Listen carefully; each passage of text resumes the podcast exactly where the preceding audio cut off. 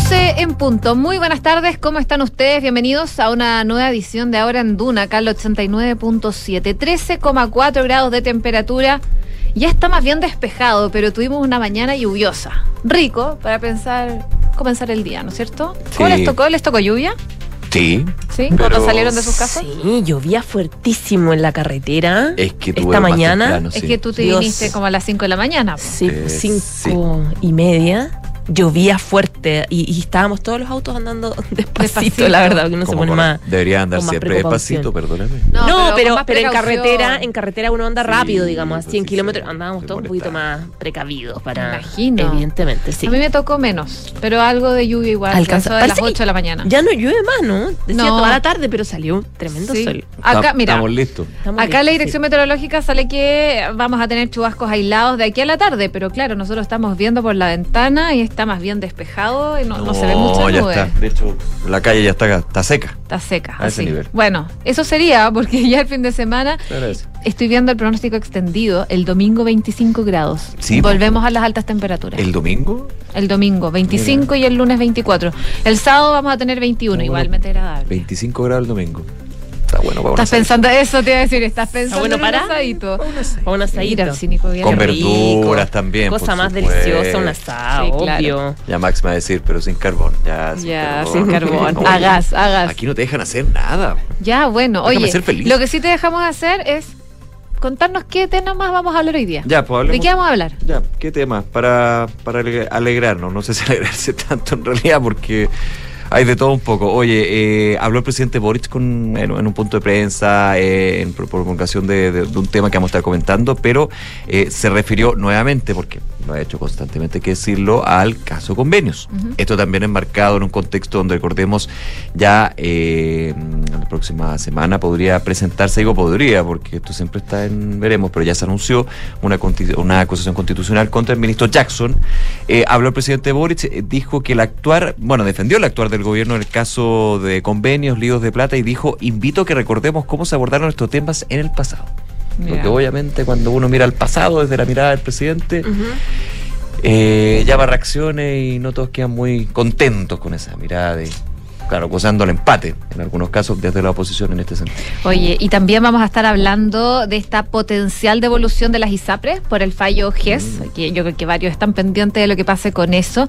Y este esta potencial devolución podría alcanzar los 500 millones de dólares, pero ya están alertando, una alerta que ya han hecho en ocasiones anteriores, que eh, podría haber entidades que podrían quebrar antes de hacer esta devolución. Así que vamos a estar contándoles detalles de este cálculo que se está haciendo, eh, principalmente por movimientos de salud libre, que encabezan esta, mm, esta situación y la potencial devolución según los montos cobrados en exceso hasta el cierre del mes pasado. Esto en las ISAPRES. Y que se suma al conflicto anterior que todavía no se resuelve a propósito del fallo de la Suprema respecto de la tabla de factores, donde también la- las aseguradoras advierten riesgo de quiebra por no poder pagar por lo menos lo que se plantea en el fallo. Es parte de los temas y los problemas que tiene el gobierno en este minuto que les vamos a contar. Otro problema yo les voy a contar tiene que ver con la ley de usurpaciones, que ayer tuvo novedades, porque si bien se aprobó en general en, en el Congreso, en la Cámara, el problema es que mm, rechazó prácticamente todo el Frente Amplio esta propuesta que recordemos, eh, llamada también por algunos sectores como anti-Tomás, que lo que hace es endurecer las medidas a quienes se tomen terrenos eh, que sean de otras personas. eh, son varios aspectos que incluye la normativa, pero que la el oficialismo está muy enojado por indicaciones, artículos que presentó la derecha respecto al famoso autotutelaje. Les vamos a contar todo ese, todo ese tema y cómo queda ahí un poco entre la espada y la pared el gobierno. Y también nos vas a contar lo que está pasando en Ecuador. En Ecuador, exactamente, con Muy el complejo eh, de muy duro el Hace rato, asesinato. pero ya con lo de ayer. No, sí, el asesinato es. de Fernando Villavicencio, la verdad que está lejos de ser un episodio aislado, es solamente eh, como la explosión de una crisis que viene hace ya varios meses y años en Ecuador y claro, tiene este desenlace inédito con el asesinato a balazos, que más encima está viralizado porque venía de, de un, de un, de un meeting meeting, de sí. candidato presidencial, las elecciones son en 10 días en Ecuador y eh, claro, él muere eh, asesinado, se repite también, se redita cosas anteriores que pasaron con otras figuras eh, políticas y la situación extrema que se vive en Ecuador. Les vamos a contar un poco el porqué, de dónde viene lo que está pasando. Eso y mucho más, Sí, por supuesto, sí, claro. acá en Ahora en Duna y tenemos pregunta del día. Como siempre, la José estuvo trabajando arduamente en esa pregunta. Sí, les tenemos la pregunta del día que tiene que ver con lo que pasó ayer en la tarde, luego de que el Consejo Municipal de Santiago aprobara este cambio de nombres a calles, plazoletas y también un puente en conmemoración con los 50 años del golpe de Estado. ¿Qué te parece? Te dejamos cuatro alternativas. ¿Es un buen reconocimiento? ¿Divide? ¿Es incómodo para los vecinos? ¿O no es prioritario? Y estamos con Max Estrada aquí en el. ¿Cómo estás? Ahora sí, Max. Oye, no, Nico, yo hacía la acotación respecto a que es bueno hacer asado con verduras. Lo del carbón, Rico. Oye, Lo eres, no eres, eres vegetariano. yo soy vegetariano. Ah, No, pues este cabrón es muy sano. Le falta Mira, proteína, eso sí. cabros- Estos cabros ¿Y por nuevos. qué? Estos cabros nuevos, Nico. Estos cabros nuevos. Estos cabros nuevos. Oye, estos cabros no, nuevos. No hagamos, no hagamos una, no hagamos una diferenciación etaria en este estudio, por Sí, favor. porque pueden salir, un par puede salir para atrás. Oh, soy Yo y tú, Soy José. una anciana orgullosa. la María verdad. José, me refiero, no José. Ah, etario. En etario sí, pero en carne yo soy súper No, carnívora. mira, si yo, yo, yo lo asado ya he aceptado que hay que ampliar la mente y si va a llegar un pimentón, dejar espacio para el Hay que pimentón. darle Pimentón con espacio. Hemos ganado. Se, ha- se ha- se han Se ha ganado ganado, se ha Ya se han ganado. batallas. No, yo era muy contrario, pero o sea, me he abierto. De todas maneras. Ahora dejo un espacito porque el otro pedacito de carne Oye, tiene yo- que tener yo su, vengo- su, su- su Yo, lugar. yo vengo desde los, desde los años 80 pidiendo espacio en las parrillas. La verdad es que lo Harto tiempo. Sí, porque siempre he sido más, más buena para los vegetales que la carne. Y la verdad es que en los últimos dos años ya hay un espacio que no, no hay que luchar. Es una cosa que el Está asignado. Exacto. Ha sido una larga lucha. Exactamente. Vamos con los titulares. Va. Vamos vamos. con esa otra lucha.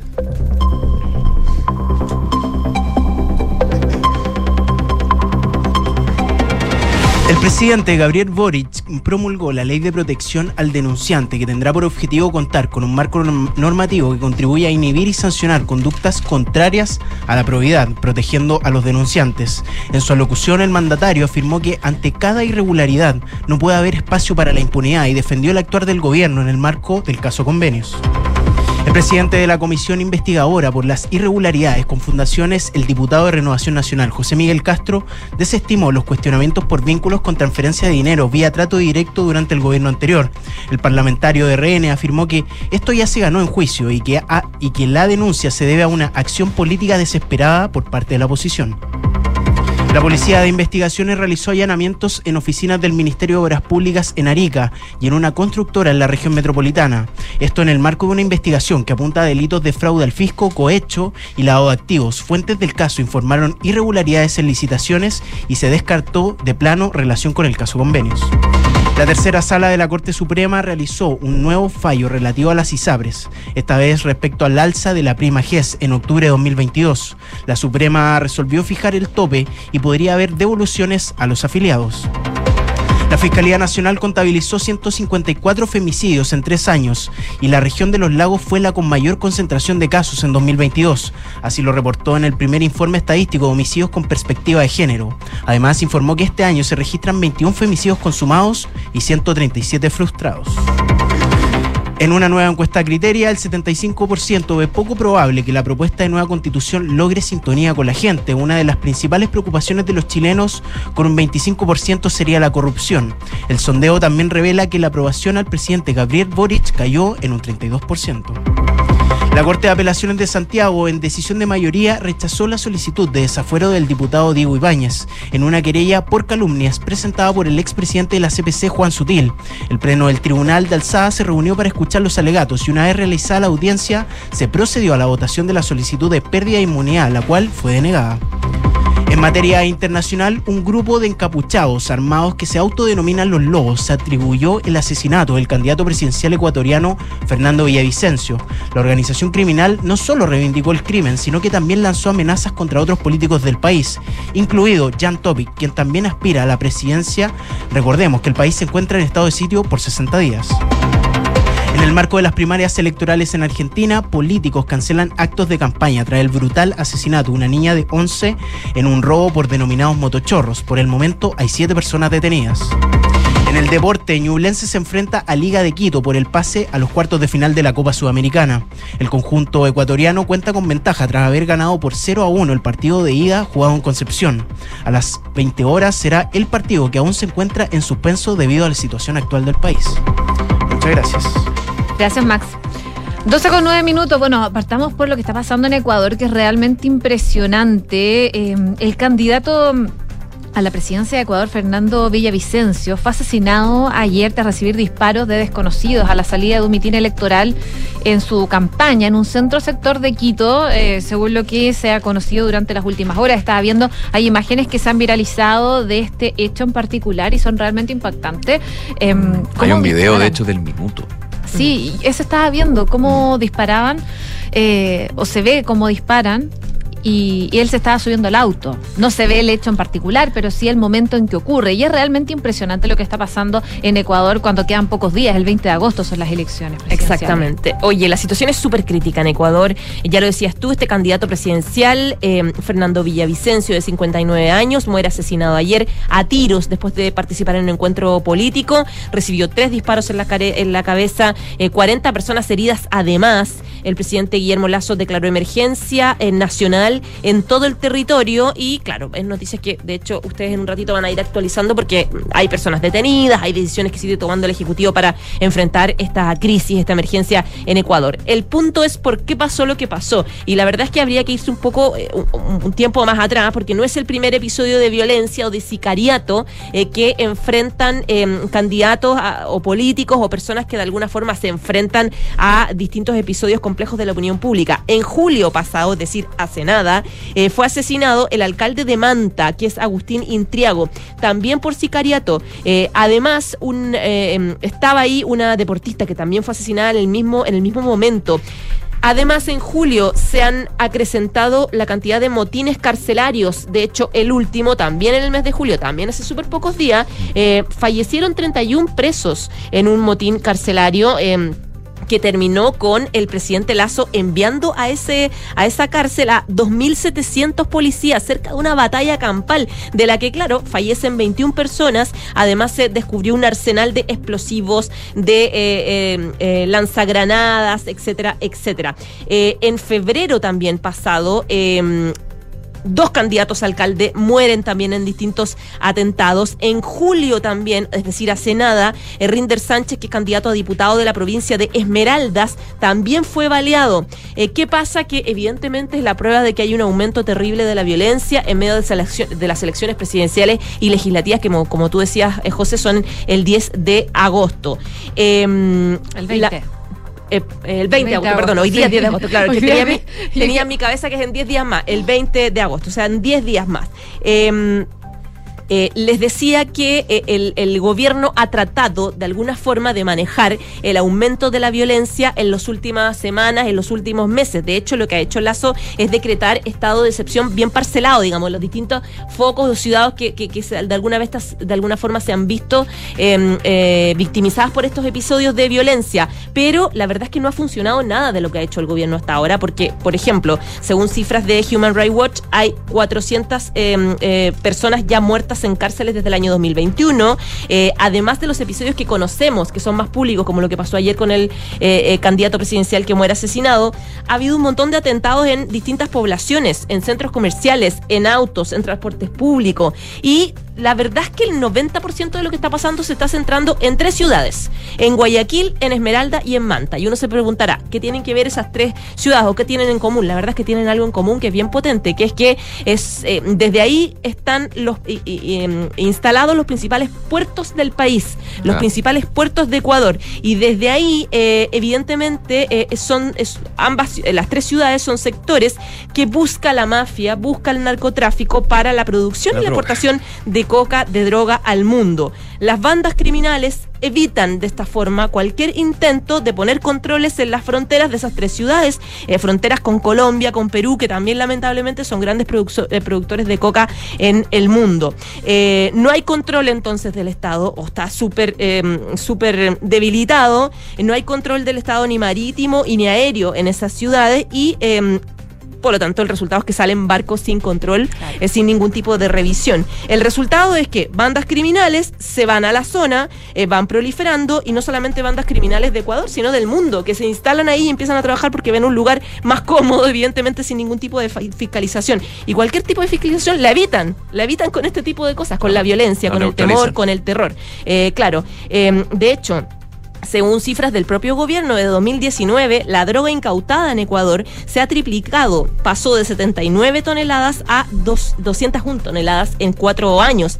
Eh, y los homicidios también han aumentado en Ecuador. Han aumentado, por ejemplo, de 1.088 en 2019 a casi 5.000 en 2022. O sea, es bien dramático el aumento de, de la violencia. Las autoridades hasta ahora niegan que el país esté bajo el control del crimen organizado, que es lo que han dicho varios de los detractores del gobierno, que esto ya está totalmente inmanejable.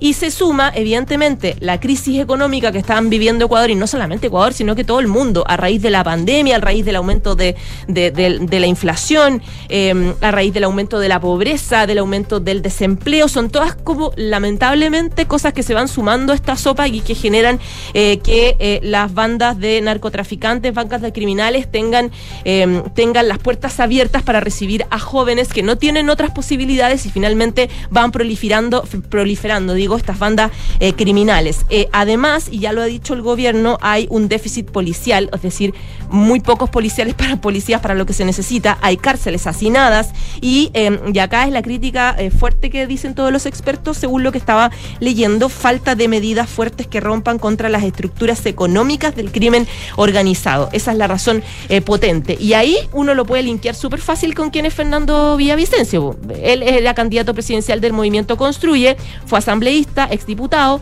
em, para reemplazar a Lazo y claro, él era periodista y periodista especializado en temas de corrupción. Eh, de hecho, él se tiraba frases como eh, Ecuador se convirtió en un narcoestado. Él hizo varios, trabajó por ejemplo en el, dia- el diario El Universo, en la revista Vanguardia, haciendo reportajes de investigación. De Sí, hecho, de leía hecho- por ahí que hay varios que lo, que lo señalan como el, el fundador del periodismo de investigación en Ecuador. Sí, estaba viendo que él, eh, su prestigio como periodista eh, lo fundó con eh, las investigaciones que hacía con estas sospechas de corrupción que lanzó contra integrantes de la administración del expresidente Rafael Correa. Y de ahí él De ahí no tenía tiene- muy buena relación de con hecho- Correa. Es que sí, y de que hecho, tienen en mala una- onda ellos, Y en claro. una, una última entrevista antes de que fuera asesinado, dijo que tenía información que iba a revelar con respecto a este tipo de, de hechos, digamos. Claro. Nexo, con lo que fue Correa, Claro. con otro De hecho, su programa de gobierno estaba muy centrado en eh, avanzar en evitar todo tipo de, de- de criminalidad o en disminuirla. Él proponía, eh, por ejemplo, establecer seguridad con Fuerzas Armadas. En, en las distintas ciudades más complejas que yo les mencioné en Ecuador.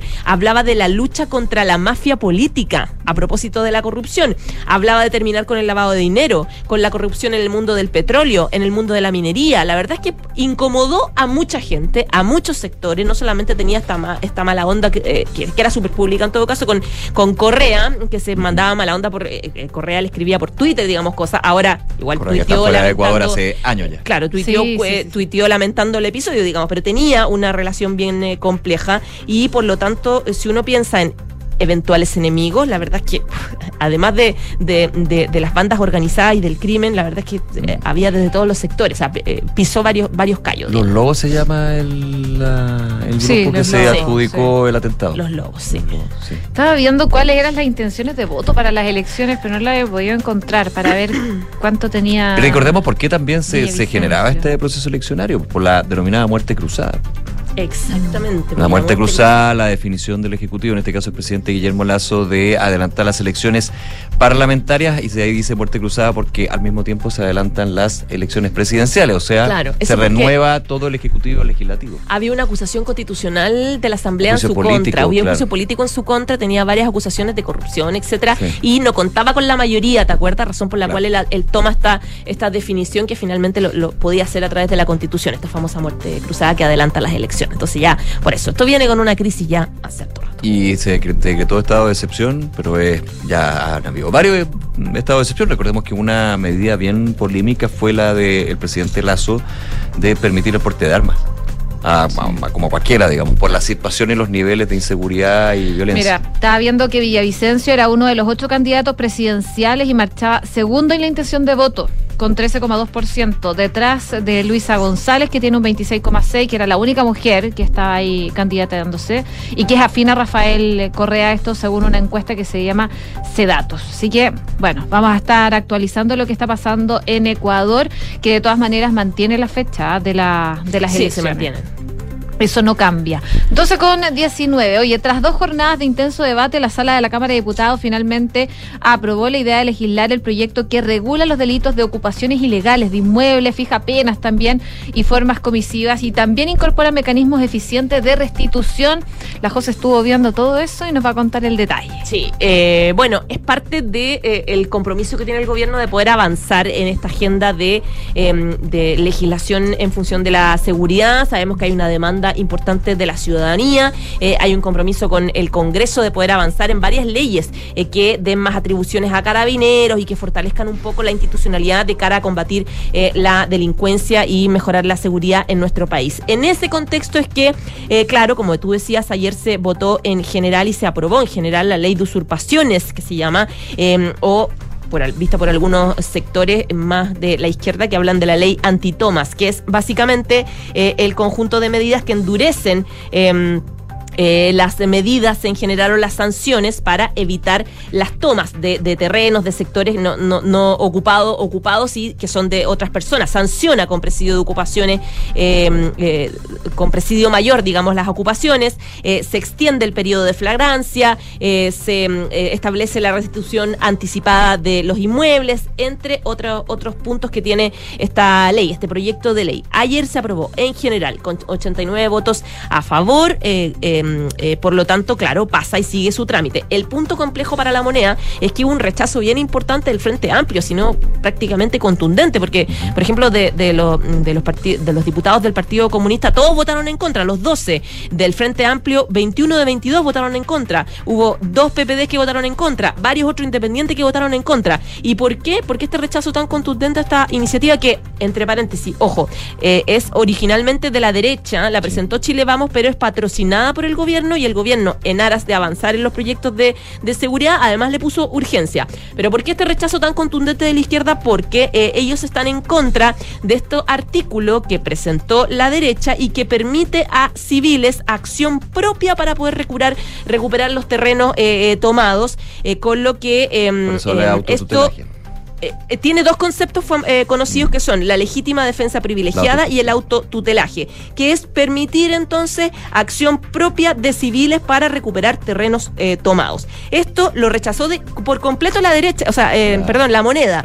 De hecho, ahí está la cuña más famosa de la ministra Toa diciendo cómo se les ocurre que vamos a, em, apoyar una, una ley así, o la vocera de gobierno hablando de esto es una aberración jurídica porque finalmente va a generar una pelea, una violencia peor, porque va, puede generar más violencia, puede generar que dueños de propiedades terminen contratando otras personas y se genere una suerte de guerra eh, de, de, más violencia, permitir eh, que los civiles tengan acción propia, esta legítima defensa privilegiada o autotutelaje. De hecho, Luis Cuello decía, hablaba también del tema de, que es una aberración eh, política, que es del siglo no sé cuántito, Diego Ibáñez decía eh, eh, acá la gente, mucha gente se toma los terrenos no, no por deporte, por lo tanto, criminalizarlo de esa forma, la verdad es que es feroz y nosotros estamos en contra, en contra, en contra. El gobierno también está súper en contra, pero decía, es que podemos arreglarlo en el camino porque vienen varios procesos legislativos, eh, varios trámites, entonces aprobemos primero la idea de legislar y después vemos. Pero claro, la, la, la, la, mm, la, la moneda lo que hace es permitir avanzar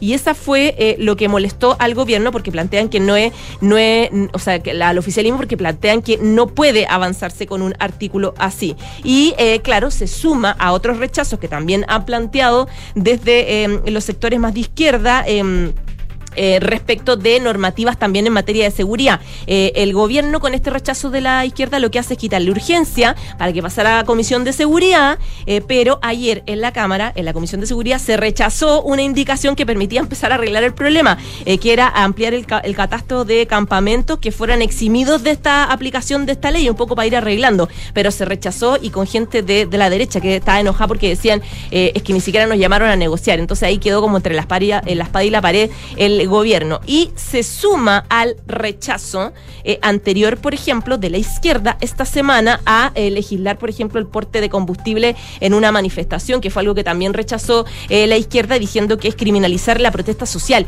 por lo tanto, por más que el gobierno está tratando de acelerar este tipo de proyectos, esta es la mejor señal de que la izquierda, Frente Amplio, Partido Comunista, no van a dejar tan fácilmente que se logre un éxito por más que la derecha logre una un consenso con la moneda. Nico. Al final, desde, desde el análisis, porque hay que ver cómo se va desarrollando el debate legislativo, están los extremos como siempre. Porque por un lado, y esto también fue un gran tema en la campaña del entonces candidato Gabriel Boric, cuando se hablaba de qué pasa si una, un grupo genera una toma en un terreno privado, ¿qué va a hacer usted? Ese fue un tema, temazo, temazo, temazo, temazo. Y en algún minuto algunos integrantes del Frente Amplio, claro, dicen, hay grupos que, porque hay un tema de parcelación, hay un tema de aprovecharse de la vulnerabilidad de aquellos que no tienen techo, hay mafias también involucradas, pero finalmente en lo práctico y en el Estado de Derecho que vivimos, si una persona se toma un terreno privado, no puede, porque es privado. Ahí habrá que ver el tema de emergencia habitacional y todo. Y en algún minuto desde el Frente Amplio se decía, bueno, por algo se toman los terrenos y que hay que verlo desde otra óptica, no sacarlos. Así por así. Claro. Ese es un extremo. Ese es el debate. El otro extremo es cuando efectivamente tú haces valer la ley, pero llevando escopeta al hombro y sacando porque efectivamente el sistema no te ha cumplido, porque Carabineros no, No, está con las contratando manos atadas, gente. Contratando, gente que empiece a atacar por ti en el porque fondo. esa es la autotutela. Esa es la autotutela que muchas veces se ha hablado, por ejemplo, en el conflicto de la macrozona sur, en la Araucanía. Bueno, si finalmente el Estado no me va, no va a cumplir con su obligación constitucional de mantener y velar por el orden y la seguridad, tendré que yo tomar carta en el asunto. Y ese es el problema de la autotutela. Entonces, en tema de la discusión del proyecto de ley de usurpación, que como tú bien dices, José, el gobierno patrocina, pero en general no con el tema de extremos. Y en los extremos, bueno, es parte de la discusión legislativa cuando ingresa un proyecto de ley y finalmente hay miradas de- contrarias de un lado y de otro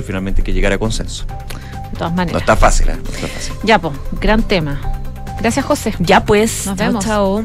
12 con 26 eh, minutos, les recordamos que pueden votar en la pregunta del día, que dice así, el Consejo Municipal de Santiago aprobó cambios de nombres a algunas calles, eh, un puente también, en conmemoración a los 50 años del golpe de Estado. ¿Qué te parece? Tienen cuatro opciones. ¿Es bueno el reconocimiento? ¿Divide? ¿Incómodo para los vecinos? ¿No es prioritario?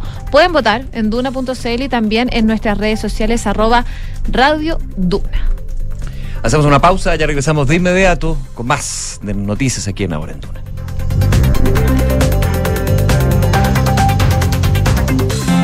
Vivir conectado todos los días con la naturaleza es posible en Edificio QB, un proyecto de inmobiliaria Hexacón en el Parque Cauciño Macul.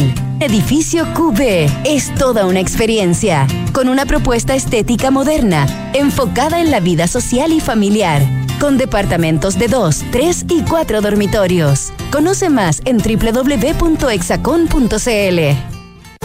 Enfrentar el cambio climático es tarea de todos. Duna, por un futuro más sostenible. Cerca de 500 familias de cuatro comunidades de Putaendo, una de las zonas más golpeadas por la sequía en Chile, recibirán agua impulsada por la energía del sol, como parte de un convenio de colaboración que la Fundación Acciona.org suscribió con la municipalidad de esta comuna de la región de Valparaíso. El acuerdo prevé la instalación de una planta fotovoltaica compuesta por 138 paneles solares, cuya producción complementará la energía que actualmente obtienen de la red eléctrica para bombear el agua que obtienen desde un pozo de 200 metros de profundidad.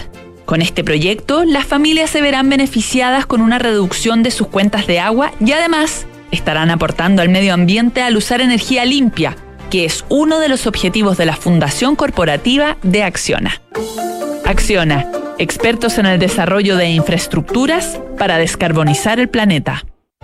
Somos GTD y sabemos que cada empresa, sin importar su tamaño, tiene múltiples necesidades.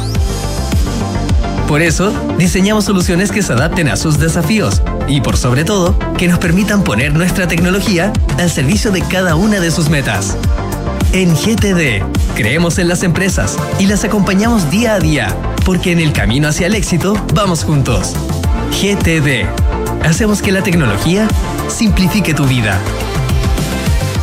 Tres sinónimos de innovar son mejorar, cambiar y Anglo American. Porque en Anglo American hacemos minería desde la innovación y estamos orgullosos de eso. Innovamos al usar energías renovables en nuestras operaciones. Innovamos al reutilizar el 90% del agua en nuestros procesos.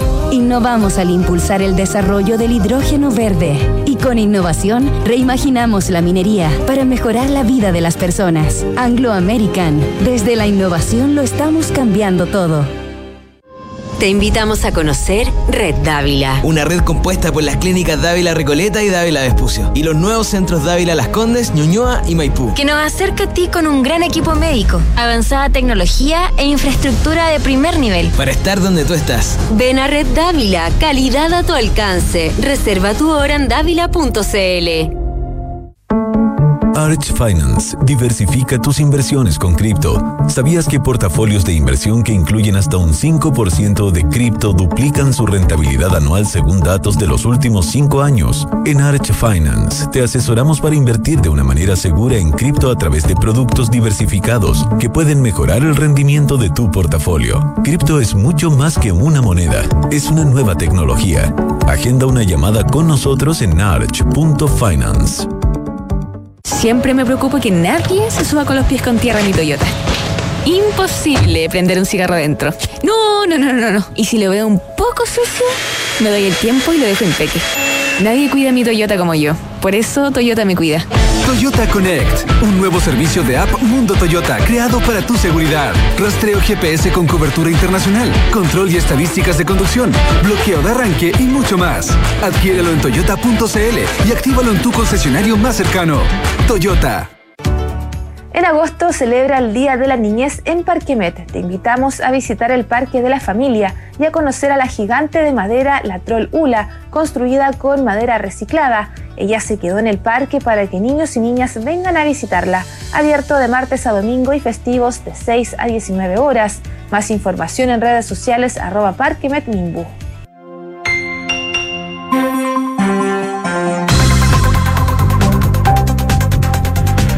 12 con 31 minutos, eh, vamos al ámbito internacional. Quedémonos en unos momentos en Argentina. ¿Viste lo, lo que pasó con esta niña de 11 sí, años? sí, qué terrible.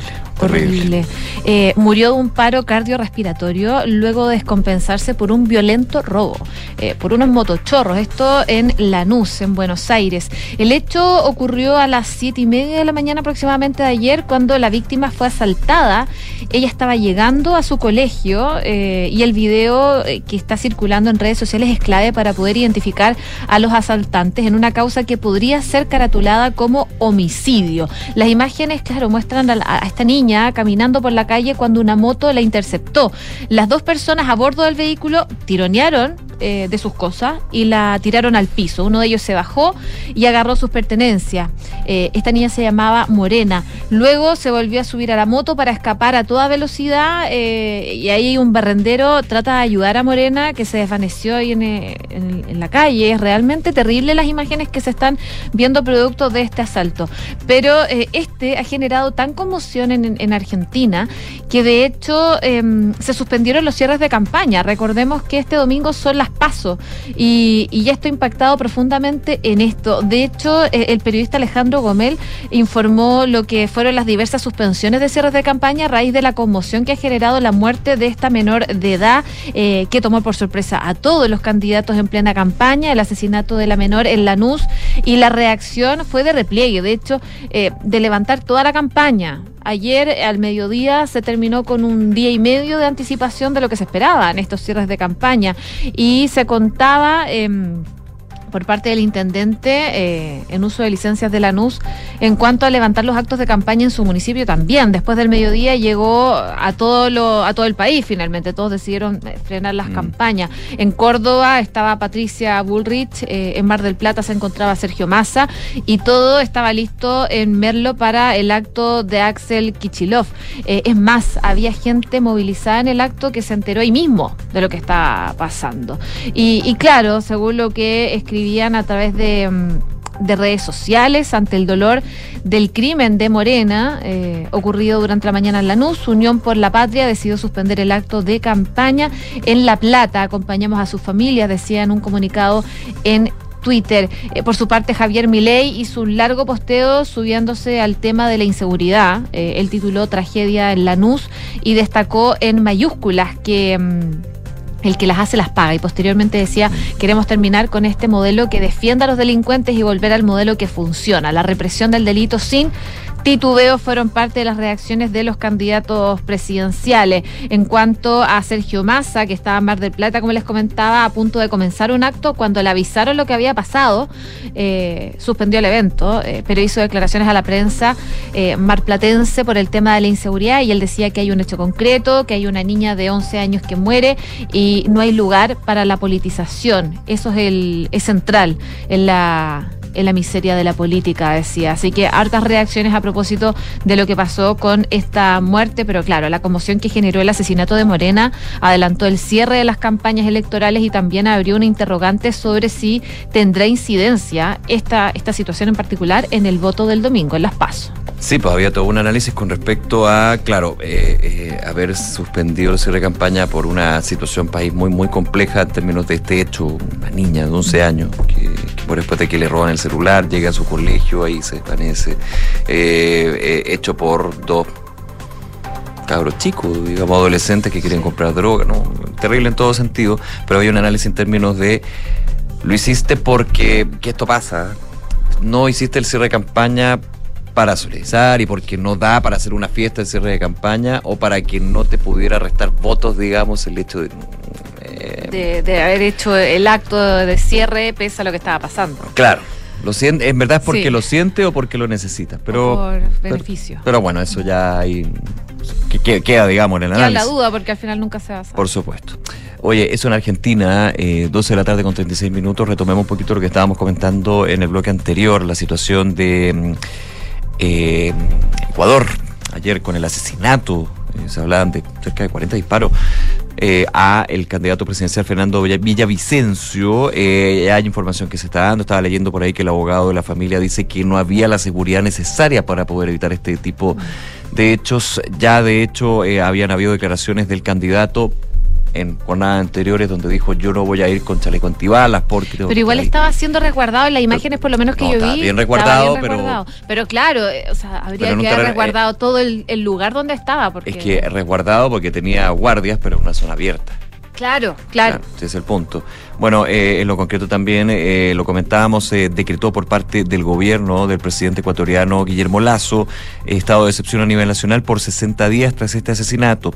en un mensaje a la Nación y tras una larga reunión el día de ayer del Comité de Seguridad del Estado, el presidente ecuatoriano ratificó que las elecciones generales extraordinarias se van a celebrar el próximo 20 de agosto, porque en algún minuto, claro, ante este hecho, se, eh, se dudaba. Y cómo no, sí lógico. Era un candidato, de hecho, en la papeleta. O sea, partiendo por la base de que va a estar en la papeleta todavía. Eso ha pasado en otros países latinoamericanos. En Colombia, por ejemplo, si no me equivoco. Bueno, ha también asesinato de, candidatos presidenciales. Es que no nos acordaba mucho de eso. Y justamente por mafia, por el narcotráfico. Eh, eh, bueno, se van a celebrar finalmente las elecciones del 20 de agosto, pero con un despliegue de militares en todo el territorio nacional como parte del estado de excepción. Porque va a ser elecciones en estado de excepción ante la pérdida de un demócrata y de un luchador, las elecciones no se suspenden, dijo el presidente Lazo. Estas se tienen que realizar. La democracia se tiene que fortalecer. Es la mejor razón para ir a votar y defender la democracia, dijo el presidente ecuatoriano. La vida y la integridad de la familia ecuatoriana y el futuro del país. Eh, debido a la crisis de seguridad y el auge de la delincuencia y la violencia del crimen organizado, ya eh, se había decretado actualmente un estado de excepción desde fines de junio, también por 60 días, pero en las provincias de Manabí y de Los Ríos, así como también en el municipio de Durán, el área metropolitana de Guayaquil. Desde hace más de dos años se ha vuelto una constante en Ecuador las noticias de asesinatos en manos de sicarios o matanzas a cargo de bandas criminales, una situación que el gobierno vincula principalmente al crimen organizado y el narco tráfico. Se decretó tres días de luto, eh, de duelo en Ecuador tras el asesinato de eh, Fernando Villavicencio. El atentado se ha considerado un crimen político que adquiere un carácter terrorista, decía el presidente Lazo en este mensaje a la Nación. No dudamos que es un intento de sabotear el proceso electoral. No es coincidencia que se produzca a pocos días de la primera vuelta presidencial y apuntada a quienes buscan amedretar al Estado, no van a retroceder, el Estado está firme y la democracia no claudica ante la brutalidad de este asesinato. Hoy estaba viendo eh, hechos similares que han ocurrido en América Latina y en Centroamérica. En Colombia, de ese yo me acordaba, de Luis Carlos Galán, en el 89, eh, fue un evento que por supuesto marcó un antes y un después en la, en la política. Por el Eh, cartel de Medellín, asesinado por el cartel de Medellín. de Medellín, claro, el capo Pablo Escobar y era, era favorito para ganar las elecciones. De hecho, él era el candidato eh, liberal en ese tiempo en Colombia y también en México estaba viendo eh, la muerte del candidato presidencial Luis Donaldo Colosio. Ese también, pero fue en el 94. Fue datos de la historia que hace recordar este tipo de hechos tan lamentables. Oye, y unos minutos también nos vamos a Hawái porque al menos 36 personas han muerto en Maui fruto de los incendios forestales que se han producido en la zona en los últimos días. Los incendios forestales avivados por los fuertes vientos del huracán Dora han eh, tomado por sorpresa la isla de Maui dejando tres... em, tras de sí eh, autos calcinados en medio de la calle y convirtiendo en escombros edificios que son históricos. Las llamas han eh, tomado fuerza durante toda la noche, obligaron a grupos de adultos y niños a meterse al agua del mar para ponerse a salvo a ese nivel. Y las autoridades informaron que 271 infraestructuras han resultado dañadas o destruidas y decenas de personas están heridas. Los números... eh, los numerosos barrios que han quedado reducidos a cenizas y la parte occidental de la isla está prácticamente aislada con solo una autopista abierta, mientras que las autoridades están informando eh, de la devastación generalizada que se ha generado en el puerto y las zonas circundantes. Unas 271 estructuras han resultado dañadas, según lo que están informando las autoridades. Los incendios comenzaron el martes en la noche y también quemaron parte de la isla grande de Hawái, así que hay preocupación eh, de lo que está pasando en Hawái con estos incendios forestales. Sí, pues la gente tenía que saltar al mar. Al mar, impresionante. A ese- a ese para poder salvarse. Impresionante. 12 de la tarde con 41 minutos. Ya, a ver, eh, tuvimos semana de mm, dato de inflación. Recordemos un 0,4% en julio, se esperaba entre un 0,3 y un 0,2. Por ese lado, uy, estuvo un poco más alto, pero a niveles que nos teníamos acostumbrado antes de que el tema inflación fuera nuevamente un tema en la economía chilena. Sí. Sí, o sea, eh, hay que decirlo en ese tono. De hecho, fue valorado por en su minuto el ministro de Hacienda, Mario Marcel, quien dijo se va consolidando esta tendencia de desaceleración del IPC, de la inflación, y de alguna manera también está dentro de las proyecciones que indican que de aquí a fin de año podríamos llegar a una inflación en torno a 7,5% aproximadamente. Y es lo que eh, se mantiene en las expectativas de los encuestados por el Banco Central ya que eh, los expertos consultados por el ente emisor continúan eh, con una mirada de 7,5% del IPC en 2023. Recordemos que estuvo por sobre el 11%, así que vamos bien. ¿Cómo olvidar? Hay que y hace no tanto el año pasado.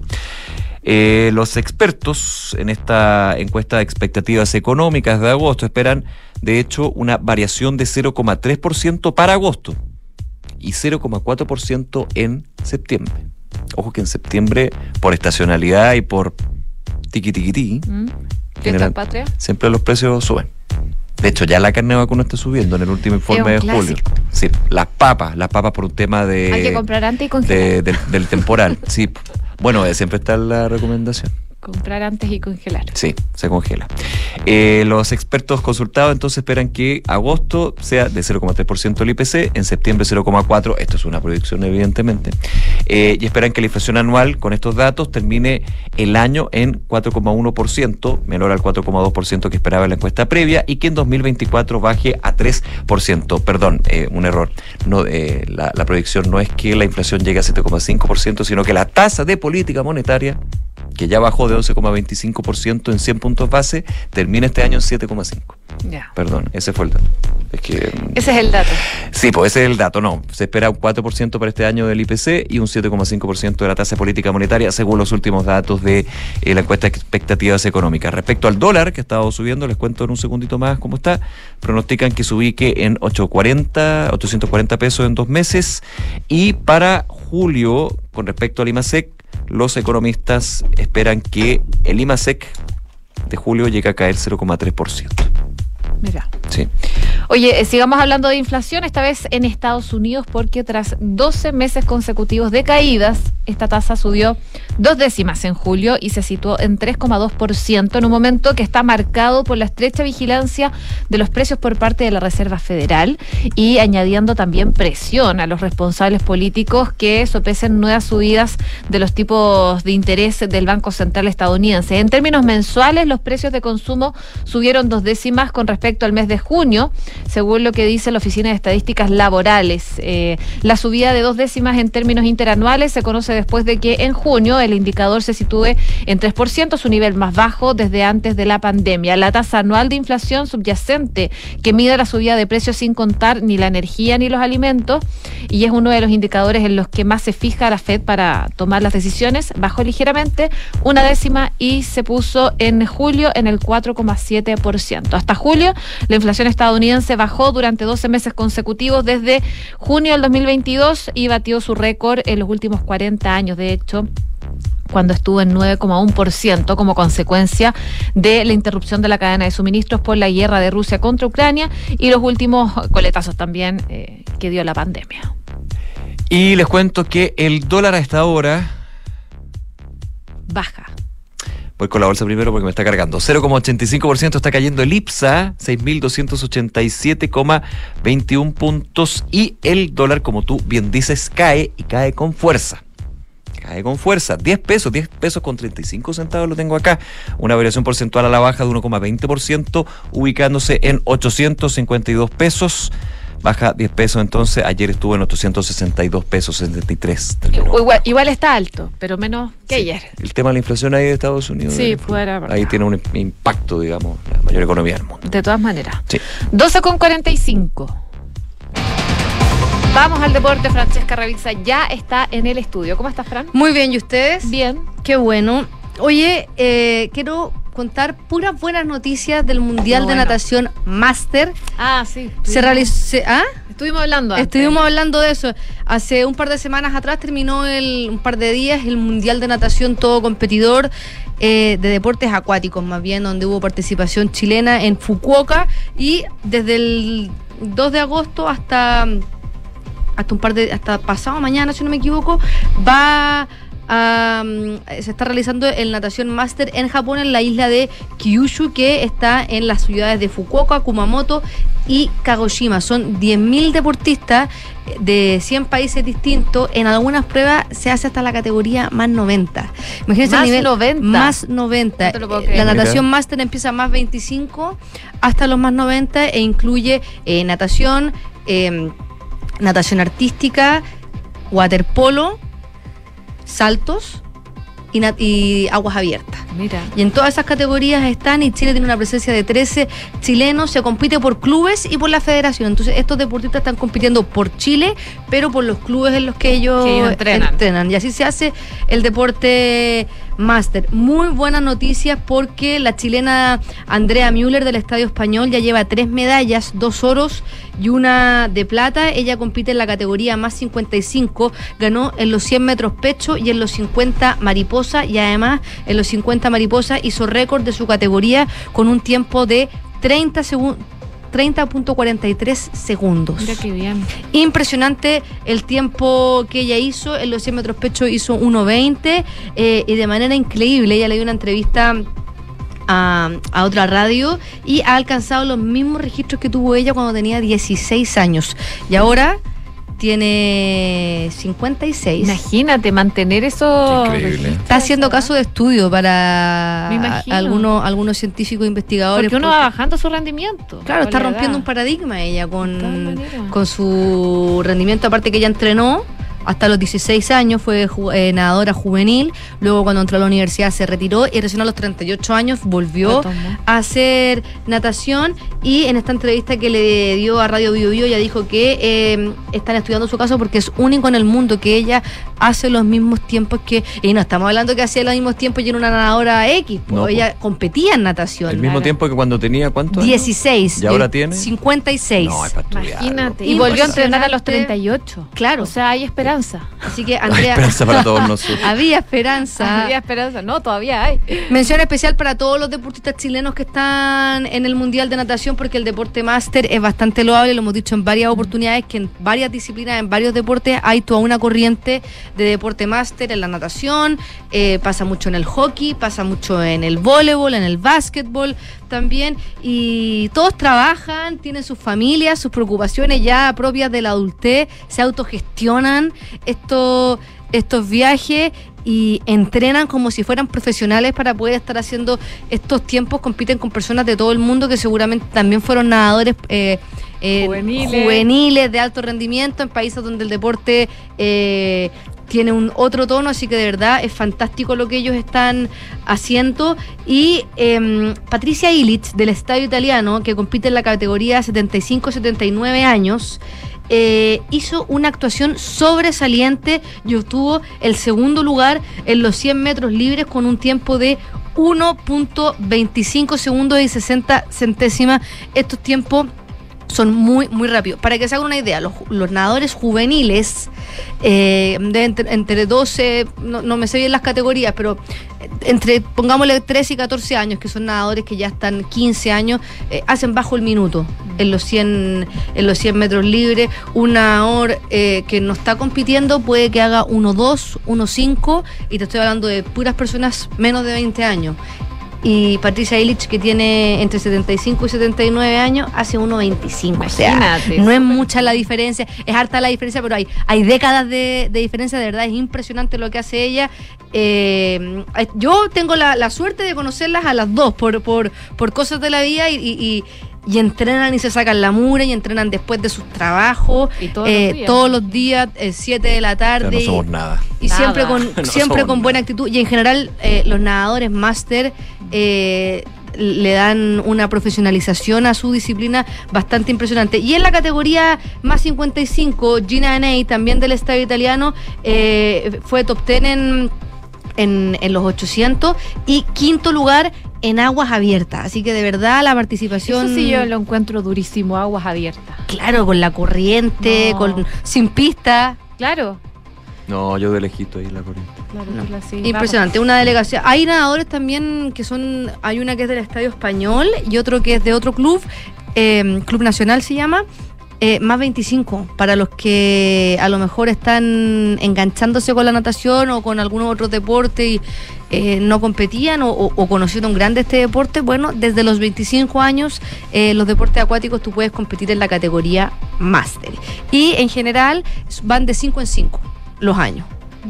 Y De los rangos de competencia. de los rangos de competencia. O sea, tu, tu marca es entre, de- entre 25 y, y mm, 30. 29, Ah. después entre 30 y 34, Perfecto. 35, 40, y a veces te toca nadar solo en la pista y haces tu marca y en algunas en algunas pruebas y en algunas categorías habían 60, 50 nadadores y en los deportes, por ejemplo, colectivos como el waterpolo en, en este mundial de natación, eh, en la categoría masculina, que el, el, el, de- el waterpolo masculino está bastante más desarrollado que el femenino, también se dividen por categoría, eh, entre 5 años, el de las mujeres era más 30, pero a veces un equipo eh, se inscribe solamente un club en una categoría y ahí se hacen algunos acuerdos claramente que son consensuados con la organización y se compite entre, entre categorías y pero es muy muy entretenida la onda que se hace en los torneos eh, máster y felicitaciones también a todos los deportistas chilenos que están ahí pagándose un viaje a Japón que es carísimo, Carísimo. por amor al arte al final. Pero es un incentivo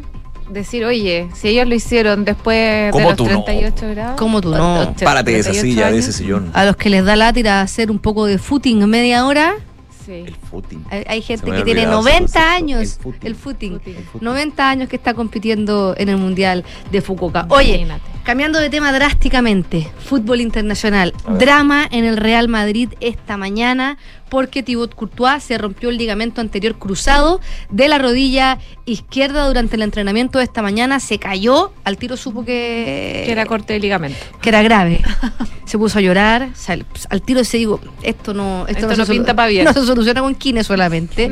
y lo van a operar, a diferencia de los futbolistas que son de campo, la recuperación es un poco más lenta y va a estar entre 7 y 8 meses fuera, por lo que se pierde toda la temporada, a un día del inicio de la temporada Ay, de la. Liga, una lesión que cambia por completo los planes del Real Madrid, porque van a tener que, si se lanzan al mercado de fichajes, que todavía queda dos semanas antes del cierre de mer- del mercado, o confiar en Andrei Lunin por lo que resta de temporada. Andrei Lunin, es ucraniano, Ya. tiene 24 años, desde el 2018 que es jugador del Real Madrid, pero estuvo cedido al Leganés, al Valladolid y también a Oviedo y desde febrero del año pasado se transformó en el segundo arquero. De hecho, ya ha reemplazado a Courtois en algunas oportunidades, jugó un clásico en octubre porque Courtois estaba con problemas en la, en la asiática, también ha jugado el derby contra el Atleti, pero ya aquí la, la dirigencia eh, liderada por Florentino Pérez va a tener que definir si es que eh, lo tira a los Leones y lo pone como arquero titular o se va por algún arquero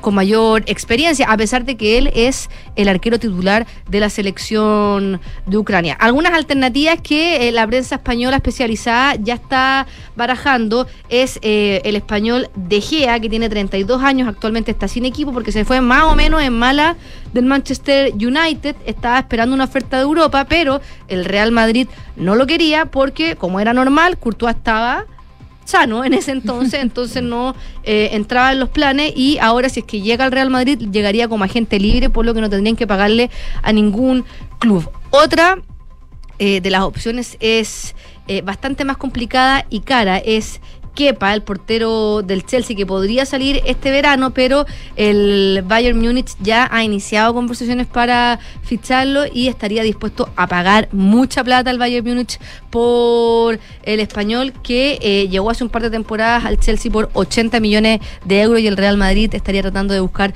otras alternativas, porque no es que deseche a Courtois, tenés que seguirle pagando su sueldo y más encima pagar la recuperación y aparte contratar a otro arquero. En redes sociales dijo, nunca esperas pasar por algo así, pero volveré más fuerte. Claro, está ahí positivo en, en el sillón Una de foto su casa. ahí, pero con toda la pierna vendada. Vendada, O sea, es que-. Vendada, sí, es venda, sí. Es, un- es una venda, Sí, venda. porque parece yeso, Es que pero parece, es, que sí, parece yo vi la yeso, foto. sí, sí. Diego Costa es otra opción. El, el portugués es el arquero titular del Oporto, ya estaba en la agenda en varios equipos de la Premier League. El problema que tienen con Oporto es que tiene contrato hasta, perdón, con Diego Costa del Oporto hasta el 2027 y no van a recibir menos de 50 millones de euros por el jugador. Así que se complica la situación. Hay una, otras opciones que también estarían sonando como Bono, que es el arquero de la selección de Marruecos y juega en el Sevilla. También está eh, Mamardashvili, que es el arquero de, del Valencia. Él es de Georgia y están ahí, pero también tienen que desombrar entre 20 y 15 millones. El que estaría corriendo con más fuerza si es que quieren traer a otro arquero es De Gea, que estaría como jugador libre. O jugársela al 100% y, y hacer que sume minuto sea. el ucraniano. Sí. Oye, en los minutitos que nos quedan, veo aquí Mbappé que se quedaría en el PSG según Le Parisien. Espera y se libra en junio de 2024. Y en marca creo que lo vi, no lo encuentro ahora. Que finalmente Neymar, Adiós. Sí, ayer lo comentamos. lo comentamos ayer, Lo porque ya lo, ya lo dan por hecho y que Barcelona. Pero si sacaron hasta la. Claro, no, que lo que pasa No, con- no, lo de Mbappé, pero. sí, eso de- Mbappé. Con sí. Neymar lo que pasa es que ayer Luis Enrique y el director deportivo del club les dijo que no contaban con él Eso. y, y- a otros cuatro jugadores más, entre ellos Berratti, de hecho no lo hicieron participar en la foto oficial de la Ligue 1 y eh, hasta ayer, no, no, no sé información nueva, Neymar se había estado ofreciendo al Barcelona, pero Xavi Hernández, el entrenador, no estaría tan contento porque... eh, llegaría una estrella como Neymar un poquitito ahí a romperle la armonía que tiene en el camarín. Claro. Pero Laporta, el presidente del Barcelona, lo ve con buenos ojos porque Neymar es un jugador eh, galáctico, ocupando la frase del Real Madrid, del equipo, y le traería mucha plata en concepto de ventas de camiseta y también llegada de sponsors al equipo, un club que, al igual que el Real Madrid, están invirtiendo muchísima plata en la renovación de sus estadios. Oye, está entretenido el mercado de fichaje. Sí. Harry Kane al Bayern. También, sí. Sí, po. 100 millones. Harry Kane, que lo puse, me acuerdo, en la polla mundialera como goleador. Me acuerdo uno. que tú lo pusiste. Y te fue pésimo. Pésimo, no hizo ni uno. no te fue, y te fue Pero como el qué bueno, pintaba, pintaba. Sí, pintada. 100 millones estaba viendo acá. Mira. Ya, pues. Gracias, Ya. Fran. Que estén bien. Nos vemos. cuídate. Chao. 12 con 58, 15,9 grados de temperatura. Tenemos que hacer una breve pausa comercial y seguimos revisando informaciones aquí en Ahora en Duna. En Credicorp Capital nos centramos en ser aliados estratégicos de nuestros clientes para cumplir sus objetivos con nuestro portafolio de inversiones de carácter global. Siente la confianza invaluable de contar con asesores financieros que le agreguen valor a tus decisiones. Conoce más sobre nosotros en credicorpcapital.com. En Sonda, desarrollamos tecnologías que transforman tu negocio y tu vida impulsando la innovación y el desarrollo de soluciones que acompañen la transformación digital de las organizaciones. Cuenta tú también con el respaldo, agilidad y eficiencia del líder en transformación digital. Descubre más en sonda.com. Sonda, tecnologías que transforman tu negocio y tu vida. Sonda, make it easy. Están los que siguen y los que siguen Están los que inspiran. y se dejan inspirar. Están los que quieren las últimas tendencias. Y los que son tendencia, pero solo tienen cinco minutos para cuidarse al día. Están los que quieren tecnología. Y las que se enamoran de un buen diseño. Y está quien tiene todo eso. Para todos. Para todos los días. Everyday better. Everyday siguen. Siguen. Maca, ¿te pido un favor? ¿Qué pasó? Tengo una hora en el Centro Médico Plaza Gaña de la Alemana y tengo que hacerme exámenes. ¿Me acompaña? Obvio, si queda casi al lado de la casa. Clínica Alemana más cerca de ti. Estamos en Plaza Gaña, Chicureo, La Dehesa, Vitacura, Telemedicina. Y para tus exámenes de laboratorio clínico, tenemos siete unidades de toma de muestras en distintas comunas. Más información en clínicaalemana.cl. Clínica Alemana. Si es tu salud, es la alemana. Talana es la única app para los equipos de recursos humanos con todo integrado en un solo lugar para ti y tus colaboradores. Talana es una plataforma amigable e intuitiva con más de 7 años digitalizando las áreas de recursos humanos. Atrae, contrata, compensa, gestiona y evalúa a tu equipo desde un solo lugar y cumple los objetivos de tu empresa. Conoce más en talana.com. En Cervecería AB InBev soñamos en grande para crear un futuro con más motivos para brindar. En Chile estamos hace más de 30 años con marcas legendarias como Corona, Budweiser, Stella Artois y Becker. Elaboramos nuestros productos con energía 100% renovable. Llevamos agua potable a más de 12 comunidades con escasez hídrica en el país y lideramos iniciativas de educación e inclusión laboral para mujeres y jóvenes. En Cervecería AB InBev, vamos por más. Conoce más en abeinbev.cl. Los fondos mutuos que buscas para cumplir tus objetivos están en Scotia, premiados este 2023 por Morningstar y Premio Salmón, por su sólida gestión con asesoría experta y trabajo colaborativo para tus metas de inversión. Hazte cliente y dale un impulso a tus proyectos.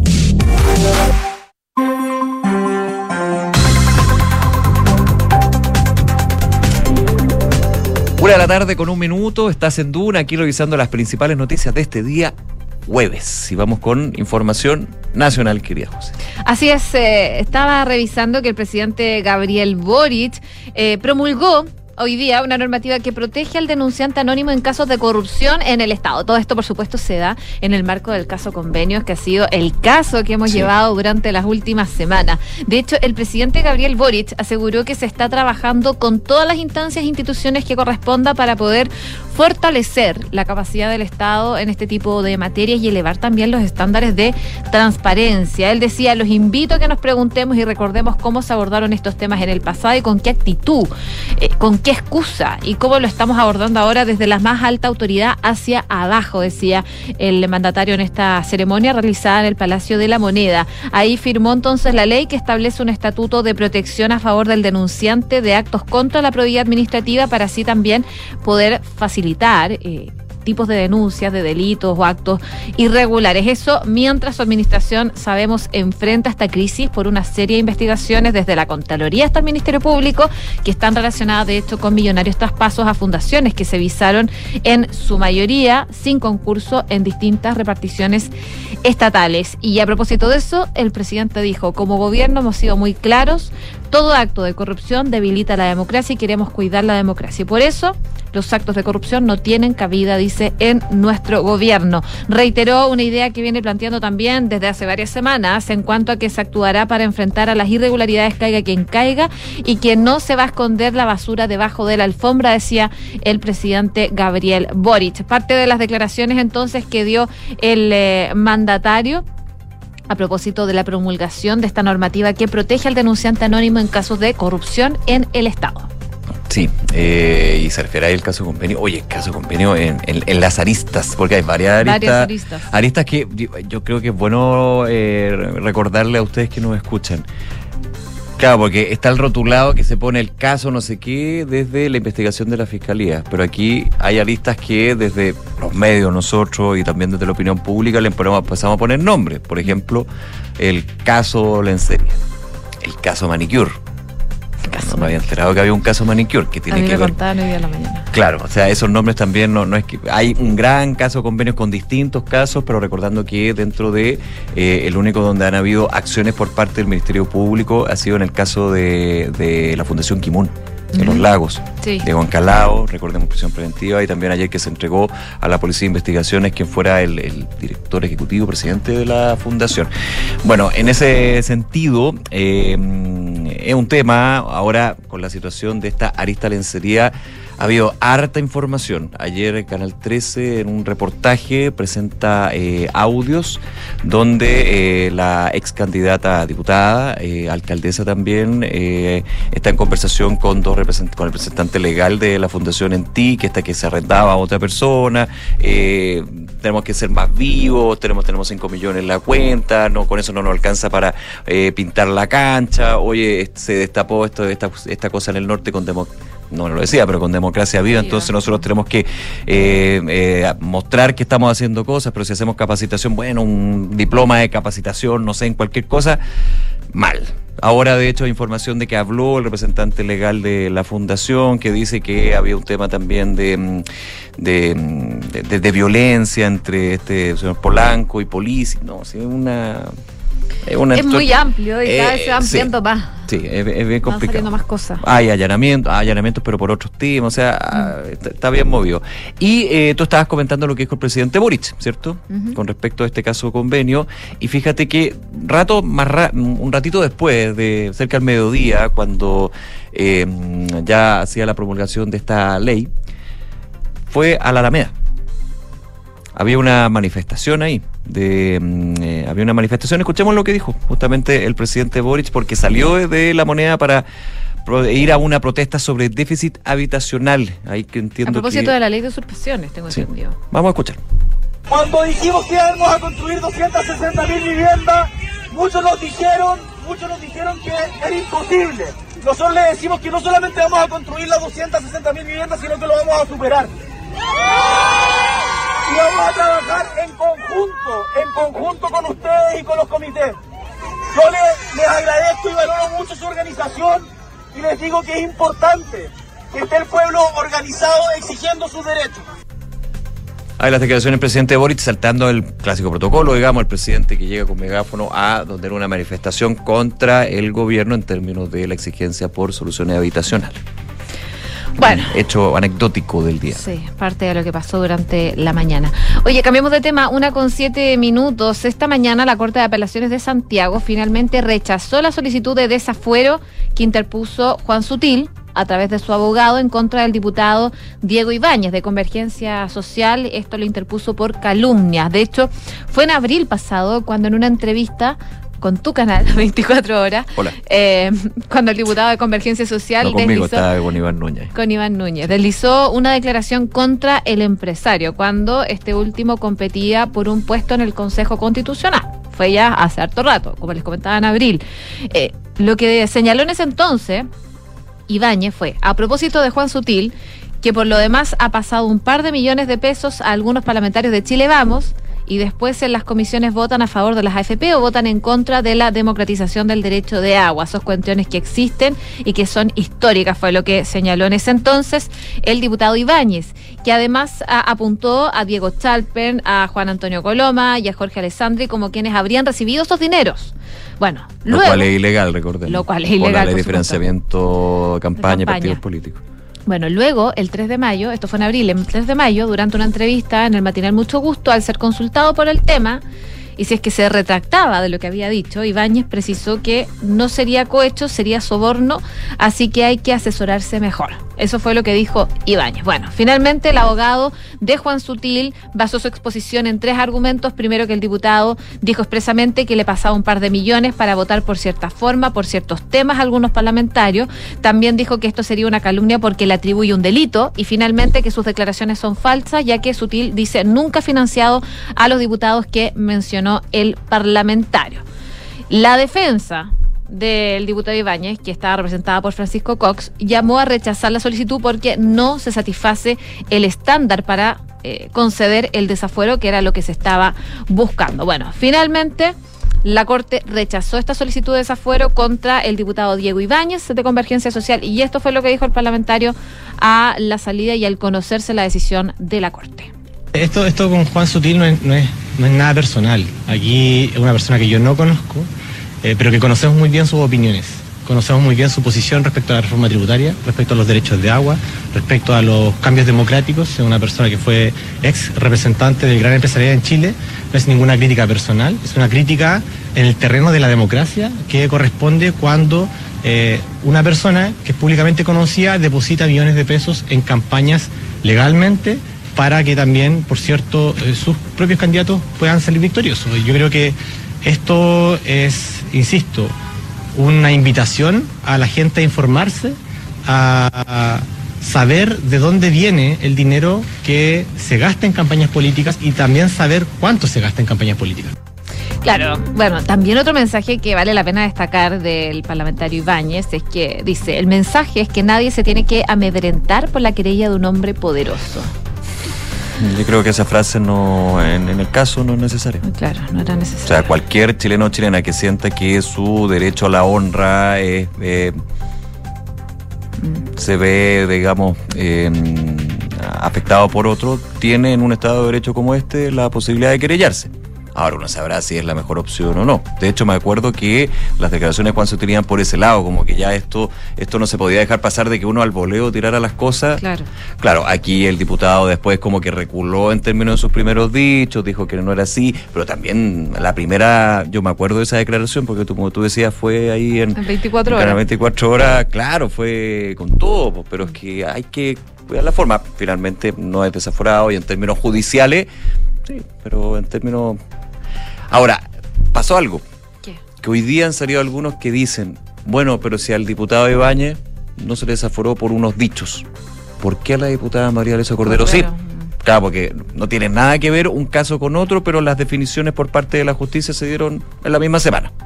Ahora, hay un punto, hay que esperar lo que es la, la sentencia, me van a perdonar el- el- el- el- la, la ignorancia le- legal, pero la sentencia o el fallo, digamos, el por qué finalmente son los argumentos para eh, rechazar la solicitud de desafuero del diputado Ibáñez y también esperar el de la diputada Cordero. Yo creo que eso también es importante. Claro, para poder hacer la comparación. Sí, pero igual los casos son distintos. Sí. Son distintos, Bueno. por lo menos en los dichos y también en el retracto, porque por parte, y recordemos, desde lo que fue la autora Cordero, no hubo un retracto no público en términos del diputado Ibáñez, sí hubo una morigeración, es decir, bueno, en realidad lo que quería decir yo. Insisto, hay que esperar cuáles son lo- la- las reacciones que entrega la justicia con respecto a por qué a una u otra, desafuero o no. Pero insisto, son casos distintos. Bueno, el diputado decía eh, que se le hizo perder tiempo valioso a la Corte de Apelaciones con esta situación. No, es que no se le hace perder tiempo valioso, ¿sabe por qué? Porque los- en un Estado de Derecho como en Chile está la opción de querellarse. De. Ahora, puede ser tiempo perdido o no, lo tendrán que ver las partes. La Corte de Apelaciones sí, tiene mucho que ver, tiene muchas cosas que ver, pero bueno, es parte de la pega, digamos. Sí, bueno. No, no lo digo en mala contra el No, diputado, sí, con quien hemos tenido entrevista y conversado varias entiende. veces, pero, pero creo que el- mejor dejar estas cosas ya, no se desaforó, perfecto. Y ahí queda. Y seguir, porque estamos con un ambiente demasiado crispado en términos de declaraciones, de que ni siquiera son por redes sociales, porque muchas veces, bueno, mira cómo están las redes sociales. Es que no, porque a veces no son por redes sociales, Sí, es verdad. son ah, de esta forma. Vamos con todo. Ah, me toca a mí, perdón. Una con 12. Sí, pues una con doce. Eh, oye, eh, mm, nota de pulso el día de hoy. ¿Isapres? ISAPRES. Sí, también. lo comentamos y lo recordaba. Estaba bastante obsesionado yo con este tema, tengo que reconocerlo. Siempre decía, ojo con el tema de la ISAPRES porque próximamente tendrá que haber un fallo de la Suprema por que podría ser el tercer supremazo que se El llama. GES. El GES, Gar- garantías explícitas de salud, ante lo que fue la información hace algunos meses de las aseguradoras de salud privada de aumentar por distintos factores que especificaban en carta y notificaciones a los afiliados las primas GES. ¿ya? Eh, bueno, eh, todavía el documento no es oficial, no se ha hecho público, pero eh, según esta nota de la tercera impulso, la tercera sala ha señalado que hay varias resoluciones al respecto. De hecho, fijar un tope para el precio GES y lo cual también, siguiendo la dinámica del denominado supremazo anterior, con respecto a eh, las tablas de factores, podrían haber también devoluciones. Y eso, eh, según eh, los entendidos, y se esperaba, podría acrecentar aún más la crisis que van a vivir las ISAPRES, porque ya, de hecho, se acaba el tiempo y yo te diría que termina ah, pues, fi- fin de agosto. Sí, El sí. plazo fatal para lo que es la... ¿Era el- fines de agosto? Fines de agosto. julio? Fines de agosto. Ah. Uy, ya, ya me perdí, pero sí. Yo entiendo, mira, eh, yo, yo escuchaba al senador Castro, ah, porque esto es todo por la discusión del proyecto de ley corta, de finalmente qué va Sí, a pasar con... Que al final todo queda en suspenso Había una fuga importante de afiliados, desde la Asociación de ISAPRES dicen que la fuga de afiliados es más bien por la situación económica, desde otros dicen, ojo, em, sí, en parte situación económica, pero también porque aquí hay una incertidumbre con respecto a qué va a pasar con la ISAPRE, van a seguir existiendo o no, porque eh, todos los números cuadran en términos de que si se cumple a rajatabla, como debe ser por supuesto, insisto, en este Estado de Derecho, lo que fue la definición del máximo tribunal, eh, la ISAPRE se quedan sin uno y de hecho al debe. Es el punto en términos de la situación financiera que se arrastra de antes. Eh, la tercera sala de la Corte Suprema, según la tercera entonces, señala que se fijaría un tope máximo del ajuste que pueden hacer las ISAPRES en, el precio de la GES.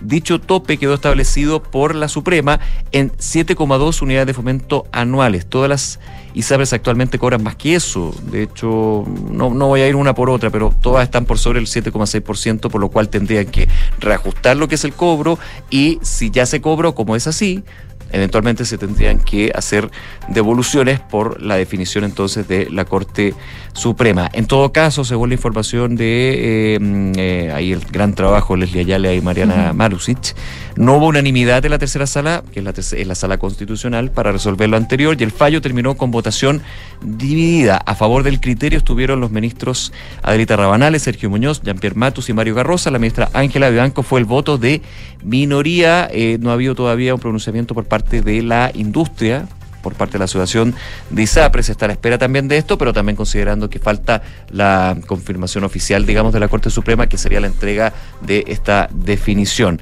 Eh, hay que ver ahí. Yo escuchaba durante la semana a eh, el, integrante de la Comisión de Salud del Senado, Juan Luis Castro, Sí. que en el- no, no me acuerdo dónde van a perdonar en una entrevista radial y él decía, acaba de ser preguntado, oiga, pero ¿y en qué, en qué topamos?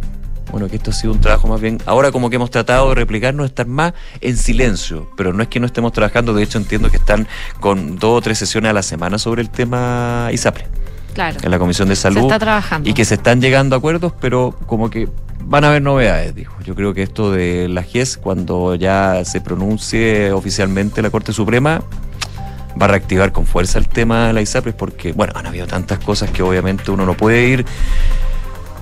Es como, me a me hay un tema que acapara todo. Bueno, hay que estar atento a ver qué pasa con esa situación. Así tal cual. Una con 17. Ya está con nosotros Quique Yabar. ¿Cómo estás, Quique? Buenas tardes, Enrique. ¿cómo está están? Bien. ¿Todo ¿Cómo bien? te trata la vida? Bien, ahora mucho mejor que los veo ustedes. Te veo bien, te Ay, agradezco. qué amoroso. Sí, qué bueno. Ya. Oye, se tapó de nuevo. Tú vienes de afuera. Sí, pero está es un día raro, con lluvia, sol y... La vida es rara. cosas. Va a ir mutando el día ese. Y recordar que hace un par de días estábamos en verano y ha vuelto el invierno. Va a volver el verano de todas maneras el fin de semana. Así que el verano en tu, En tu corazón. en tu corazón. eso es importante, Nicolás. Vamos con los titulares. Vamos.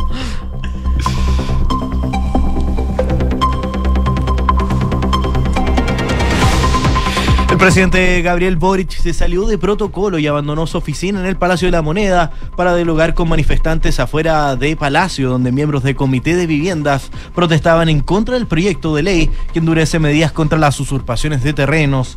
El presidente tomó un megáfono e indicó que su gobierno construirá más de 270 mil viviendas en conjunto con los comités de vivienda, a pesar de que muchos dijeron que era imposible. En el lugar, tanto los equipos de escolta y de avanzada se vieron incómodos ante la irrupción del También el presidente Gabriel Boric promulgó la ley de protección al denunciante que tendrá por objetivo contar con un marco normativo que contribuya a inhibir y sancionar conductas contrarias a la probidad protegiendo a los denunciantes. En su locución el mandatario afirmó que ante cada irregularidad no puede haber espacio para la impunidad y defendió el actuar del gobierno en el marco del caso convenios. La tercera sala de la Corte Suprema habría realizado un nuevo fallo relativo a las ISAPRES, esta vez respecto al alza de la prima GES en octubre del año 2022. La Suprema habría resolvido fijar el tope y podría haber devoluciones a los afiliados y según consigna el diario La Tercera, determinó que las sumas cobradas por las ISAPRES recurridas sobrepasarían el margen, por lo que deja sin efecto el alza dispuesta para los afiliados. La Policía de Investigaciones allanó dependencias del Ministerio de Obras Públicas en la región de Arica en el marco de una investigación de 10 meses por los presuntos delitos de fraude al fisco, cohecho, soborno y lavado de activos. La investigación se basa de acuerdo a la eventual responsabilidad de funcionarios de la Dirección de Viabilidad dependiente del MOP que habrían inflado licitaciones con empresas constructoras para quedarse con dineros. La Corte de Apelaciones de Santiago, en decisión de mayoría, rechazó la solicitud de desafuero del diputado Diego Ibáñez en una querella por calumnias presentada por el expresidente de la CPC, Juan Sutil. El Pleno del Tribunal de Alzada se reunió para escuchar los alegatos y una vez realizada la audiencia, se procedió a la votación de la solicitud de pérdida de inmunidad, la cual fue denegada. El diputado Ibáñez celebró el fallo, indicó que el mensaje de este es que nadie se tiene que amedrentar por la querella de un hombre poderoso y que frente a una crítica política no hay ninguna adjudicación de un delito. Un grupo de capuchados armados que se autodenominan Los Lobos se atribuyó el asesinato del candidato presidencial ecuatoriano Fernando Villavicencio. La organización criminal no solo reivindicó el crimen, sino que también lanzó amenazas contra otros políticos del país, incluido Jan Topic, quien también aspira a la presidencia. Recordemos que el país se encuentra en estado de sitio por 60 días. Muchas gracias, Quique. Muchas gracias a ustedes. Revisamos la pregunta del día y sus resultados. El Consejo Municipal de Santiago aprobó cambios de nombres a calles, un puente también plazoletas eh, por la conmemoración de los 50 años del golpe de Estado. ¿Qué te parece? Puedes votar. ¿Es un buen reconocimiento? ¿Divide? ¿Incomoda a los vecinos? ¿O no es prioritario? A esta hora va ganando Divide con un 39% de los votos. La transformación digital de tu empresa nunca estuvo en mejores manos. En Sonda desarrollan tecnologías que transforman tu negocio y tu vida, innovando e integrando soluciones que potencian y agilizan tus operaciones. Descubre más en sonda.com. Sonda, make it easy. Y Credicor Capital es un holding dedicado a la prestación de servicios financieros con presencia en Colombia, Chile, Perú, Estados Unidos y también en Panamá. Conoce más en credicorcapital.com. Nos vamos, muchísimas gracias como siempre por acompañarnos. Están todos nuestros contenidos en duna.cl y sigan nuestra sintonía porque ya viene cartas notables y luego información privilegiada. Buenas tardes.